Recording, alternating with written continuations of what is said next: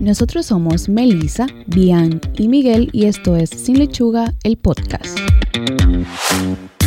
Bienvenidos a un nuevo episodio de Sin Lechuga, el podcast, su dosis semanal de educación nutricional.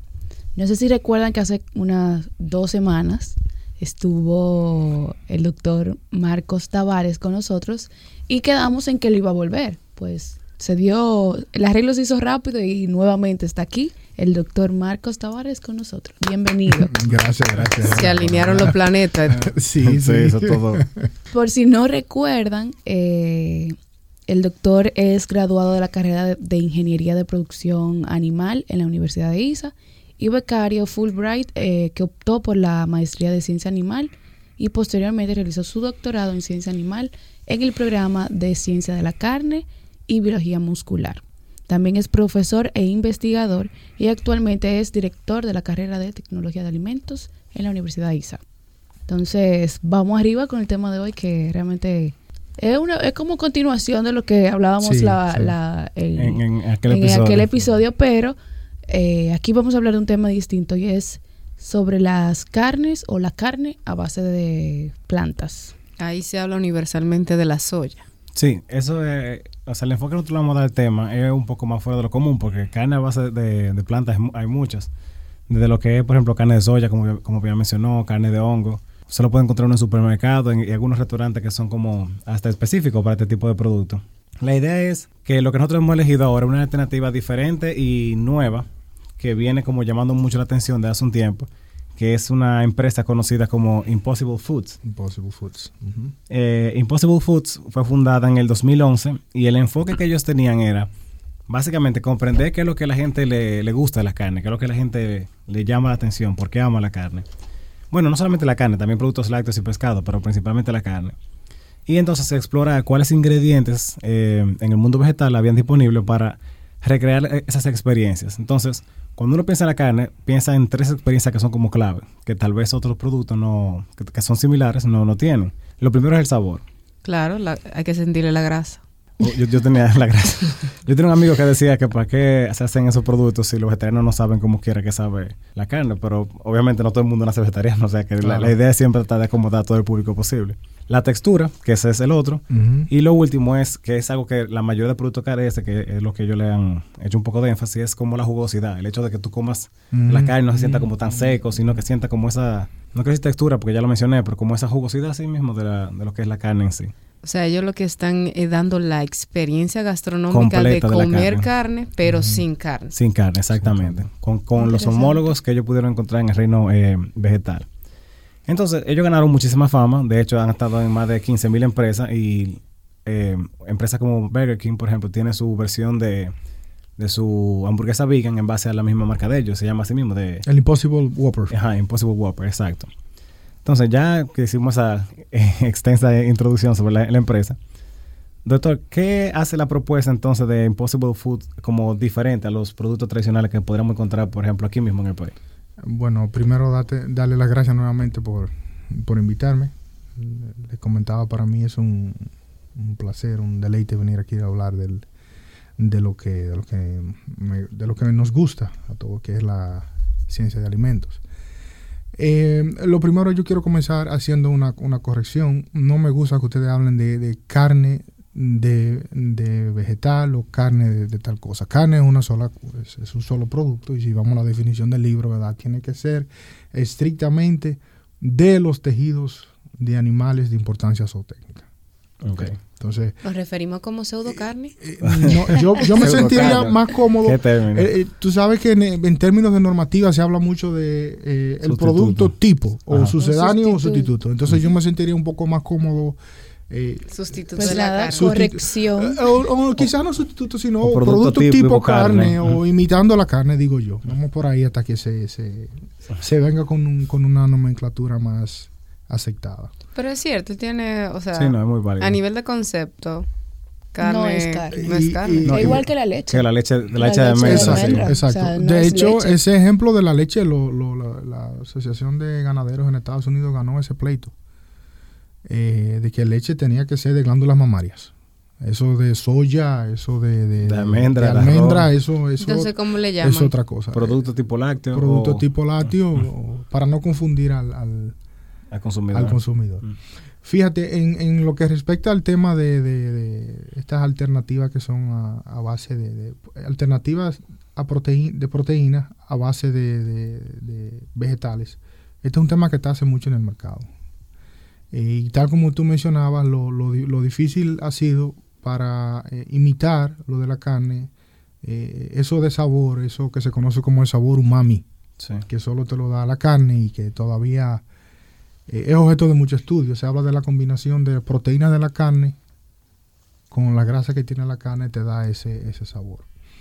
Yo entiendo que lo que ha hecho Impossible, Impossible Foods desde el punto de vista tecnológico y de ciencia es increíble. Yo mismo no, lo he probado, pero la retroalimentación que se ha escuchado con consumidores es que la gente no puede eh, determinar la diferencia entre el, entre el, el, Whopper de 100% carne de res y el Whopper que viene de, con esta proteína que son a base de...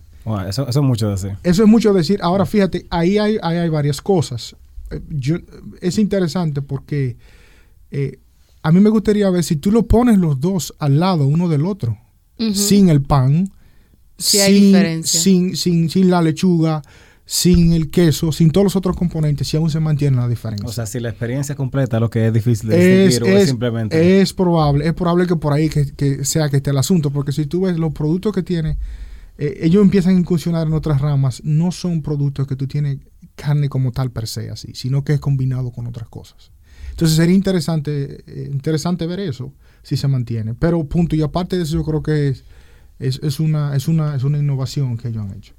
Em, tengo entendido que ellos han trabajado mucho eh, lo que son las tecnologías de fraccionamiento, cuáles son esos, y han investigado cuáles son esos componentes que tiene la carne, que le da ese sabor, textura, experiencia gastronómica eh, única. Una de las cosas que se hablaba de la carne es y hablábamos ahorita, es el, la presencia de, del, grupo hemo, el grupo que, eh, esa proteína de la carne que, que tiene un, el, hierro y que se encarga de mover oxígeno de un lado a otro en, el, animal eh, vivo. Aparentemente yo he encontrado un análogo en, la soya que funcionalmente parece que haría lo mismo, que mueve, la, la mueve los iones de hierro de un lado a otro. Y que está muy relacionado eso entonces al, sabor. es, es, el punto de lanza que ellos tienen en su, en su página web. Pero entiendo que, que, sí, es un, es un, gran trabajo.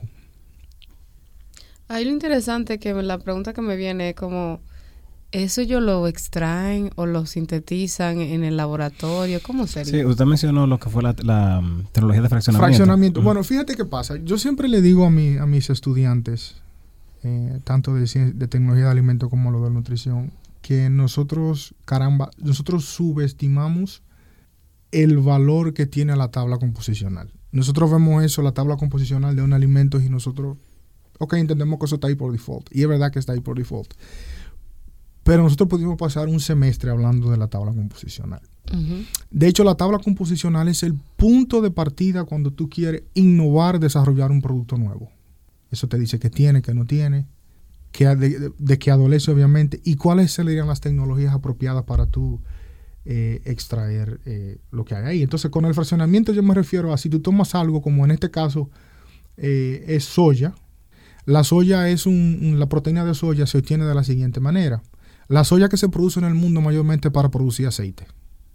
Ok, entonces usted tiene una, materia prima que cuando yo la cosecho probablemente tiene una cantidad considerable de agua, tiene alrededor de la mitad, 40-50% es aceite, y el resto entonces están divididos los demás macronutrientes. Okay.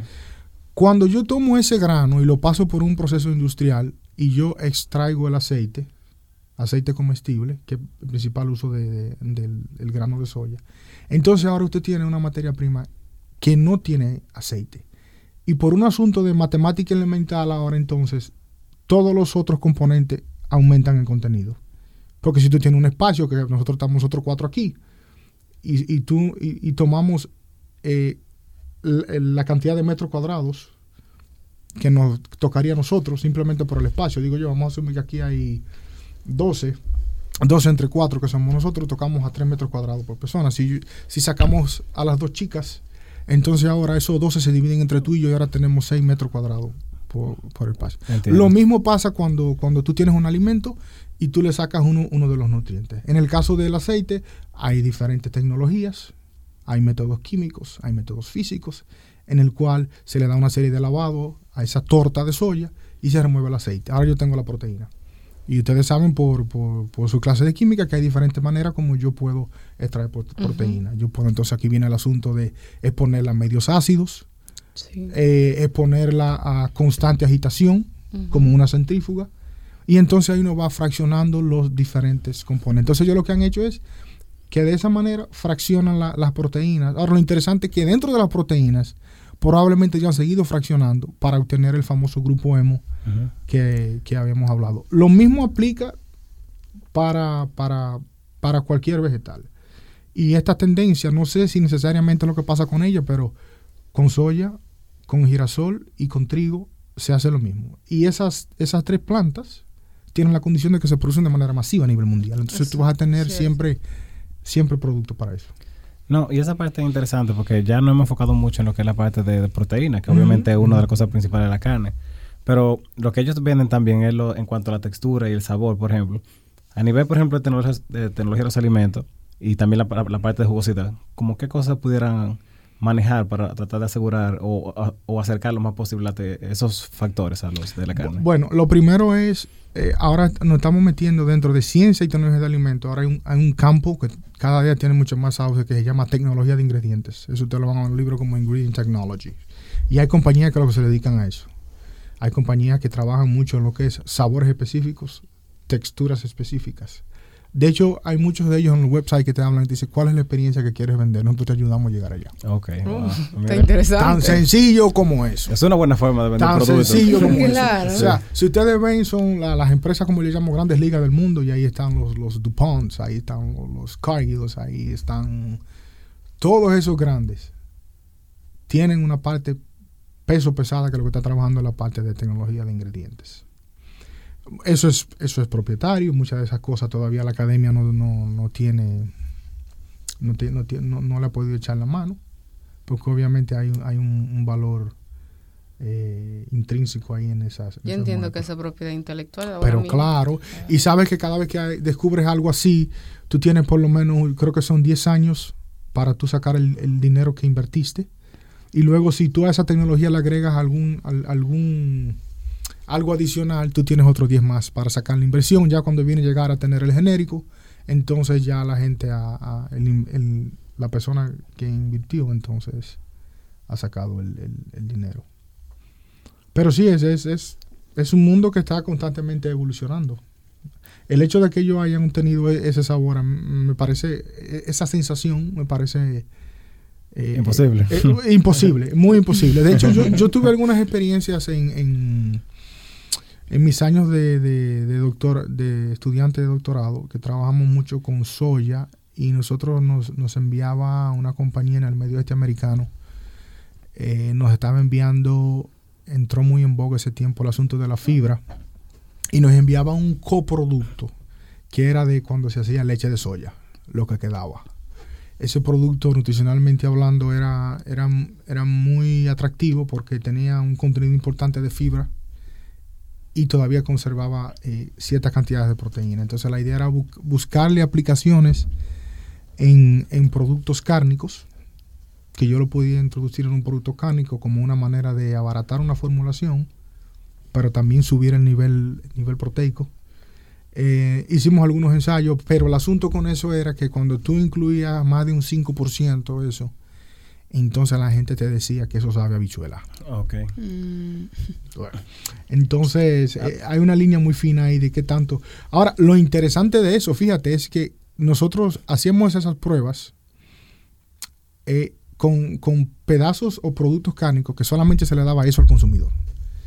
Cuando, cuando tú le ponías o, o- o- o- o mostaza o cachú, entonces no sé, no- tú enmascarabas esos La, la sabores. experiencia pasaba. Exacto. Por eso yo te decía inicialmente que eh, me, me gustaría como desenmascarar esto, de vestir esto y ver si yo me como lo- lo- las dos hamburguesas así al desnudo, si voy a, si va a persistir aún la, la, la, la característica que ellos están vendiendo ahí. Desde que llegue eso aquí a Burger King, tenemos Lo vamos ese, a hacer. ese challenge. Vamos a hacer. Ese Tenemos una challenge, cita, tenemos una cita. Y le vamos, ¿sabe cómo le vamos a llamar? El Impossible Challenge. El Impossible Challenge.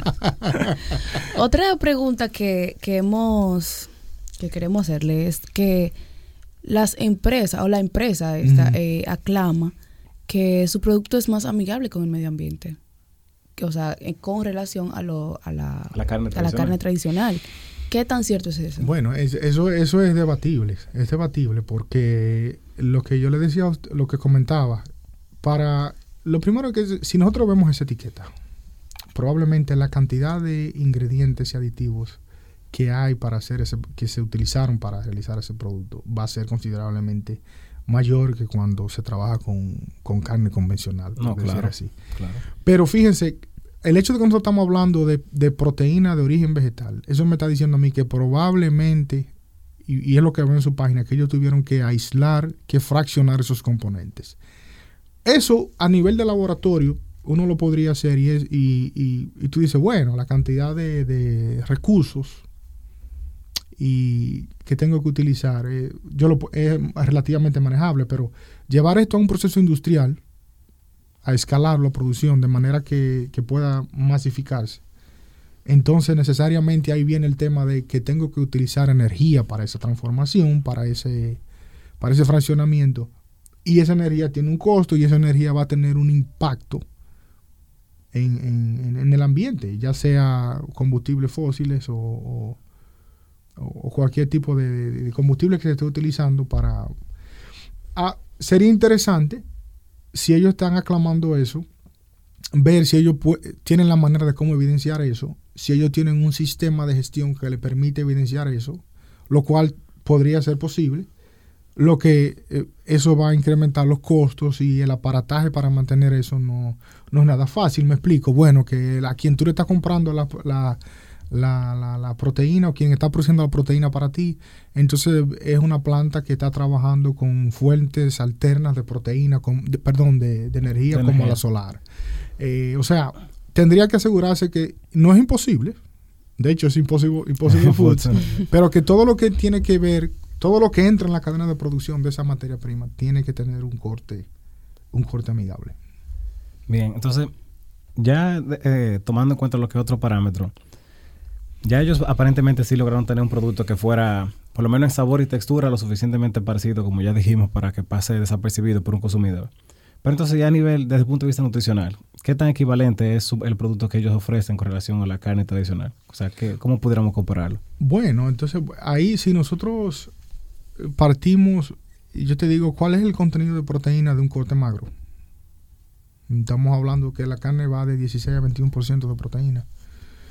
Pero el asunto con la carne no es tanto el contenido de proteína, sino la calidad de esa proteína, la biodisponibilidad de esa proteína. Tú sabes que el estándar de proteína, tú tienes, tienes leche, huevo, carne.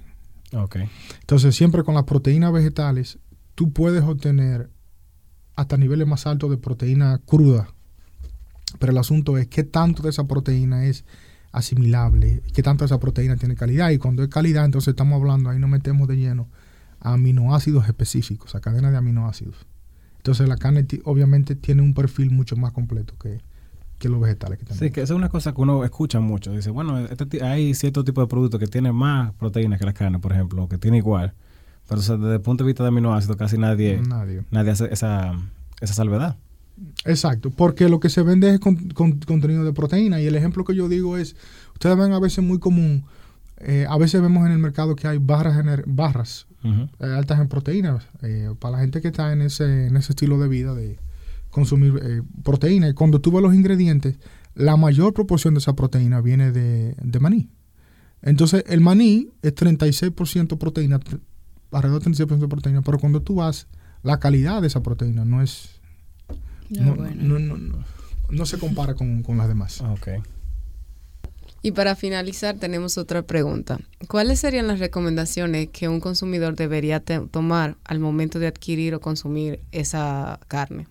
O ese no, tipo no, de carne. sustitu- sustituto de carne. Bueno, eh, otra vez, yo pienso que lo es- aquí lo importante es un asunto de contexto.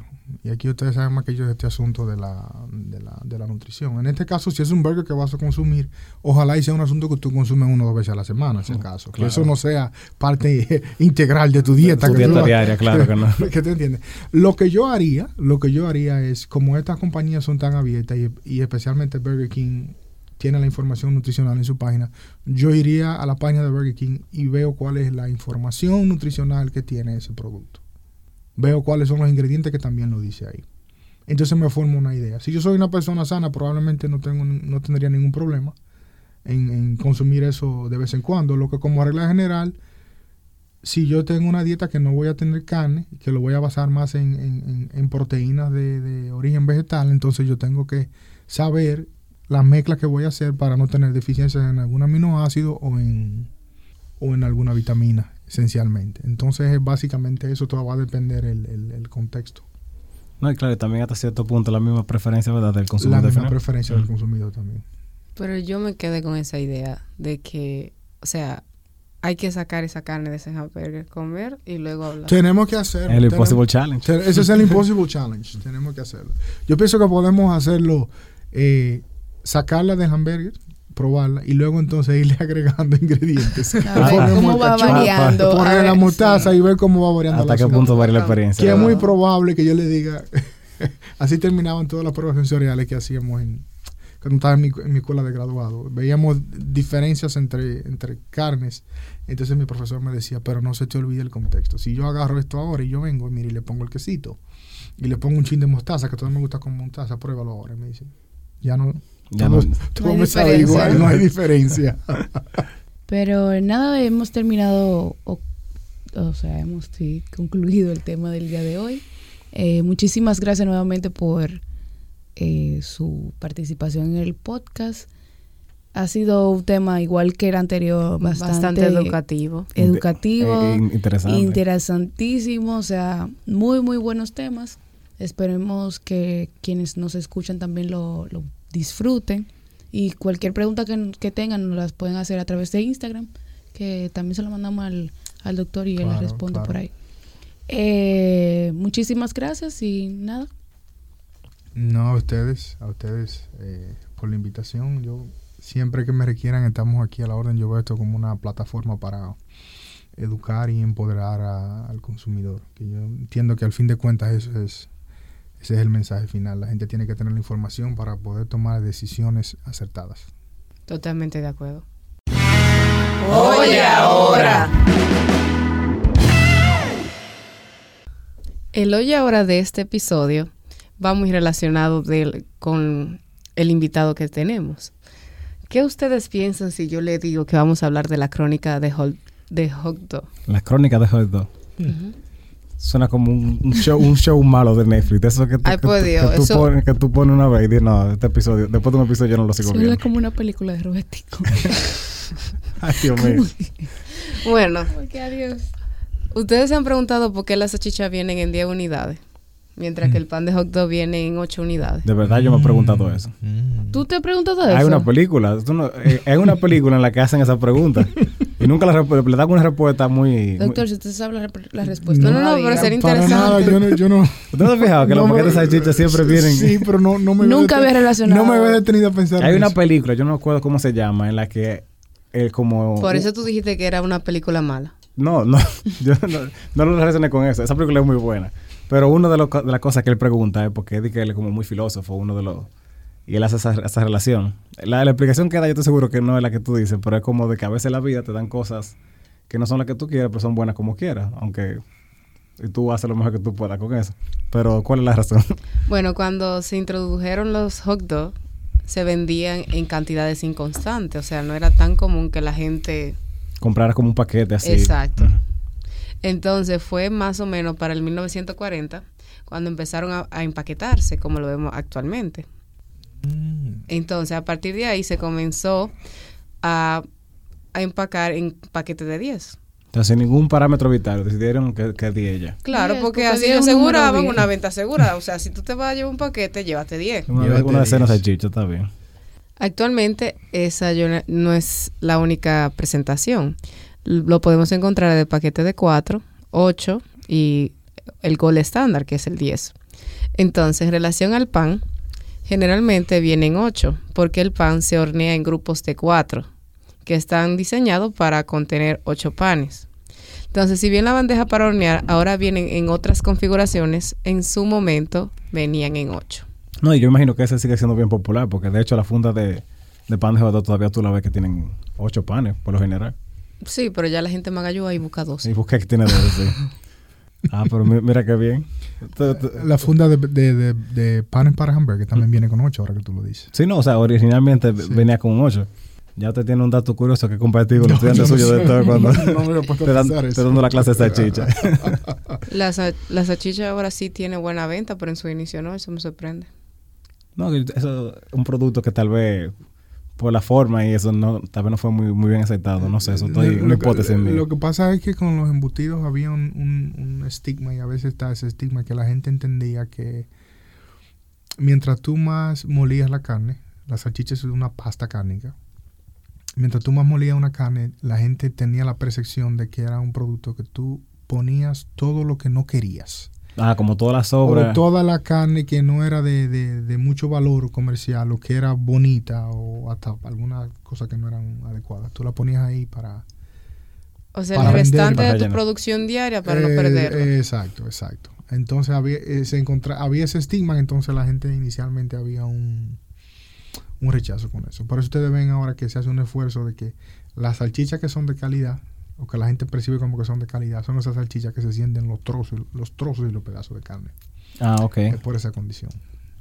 es un dato curioso. Yo no sabía que la de calidad. Hay, ahora dentro del olla ahora. Des en cuenta que cuando esas, las salchichas que tienen más valor en el mercado son esas que hay una. Ustedes la pueden, la pueden cortar y ustedes van a ver que hay lo que nosotros llamamos definición de partículas. Uno puede ver los pedazos o los trocitos de carne. O lo que le llaman en la industria. En la industria te dice, ese producto tiene mordida. Cuando yo dice mordida es que tú sientes los pedazos, los grumos de carne en la boca. De aquí ah. salgo a comprar esa chicha de ese tipo. Interesante el, el, dato. Un olla ahora plus. Sí. Hemos llegado al final de este episodio. Recuerda seguirnos en nuestras redes sociales como Sin Lechuga RD en Instagram y Facebook y en la plataforma de podcast de su preferencia. En la descripción del episodio podrán encontrar las fuentes bibliográficas que utilizamos para desarrollar el tema de hoy. Y al igual que las dietas, empezamos de nuevo el próximo lunes. Bye. Bye. Este episodio llega a ustedes gracias a Hillary Nutrition.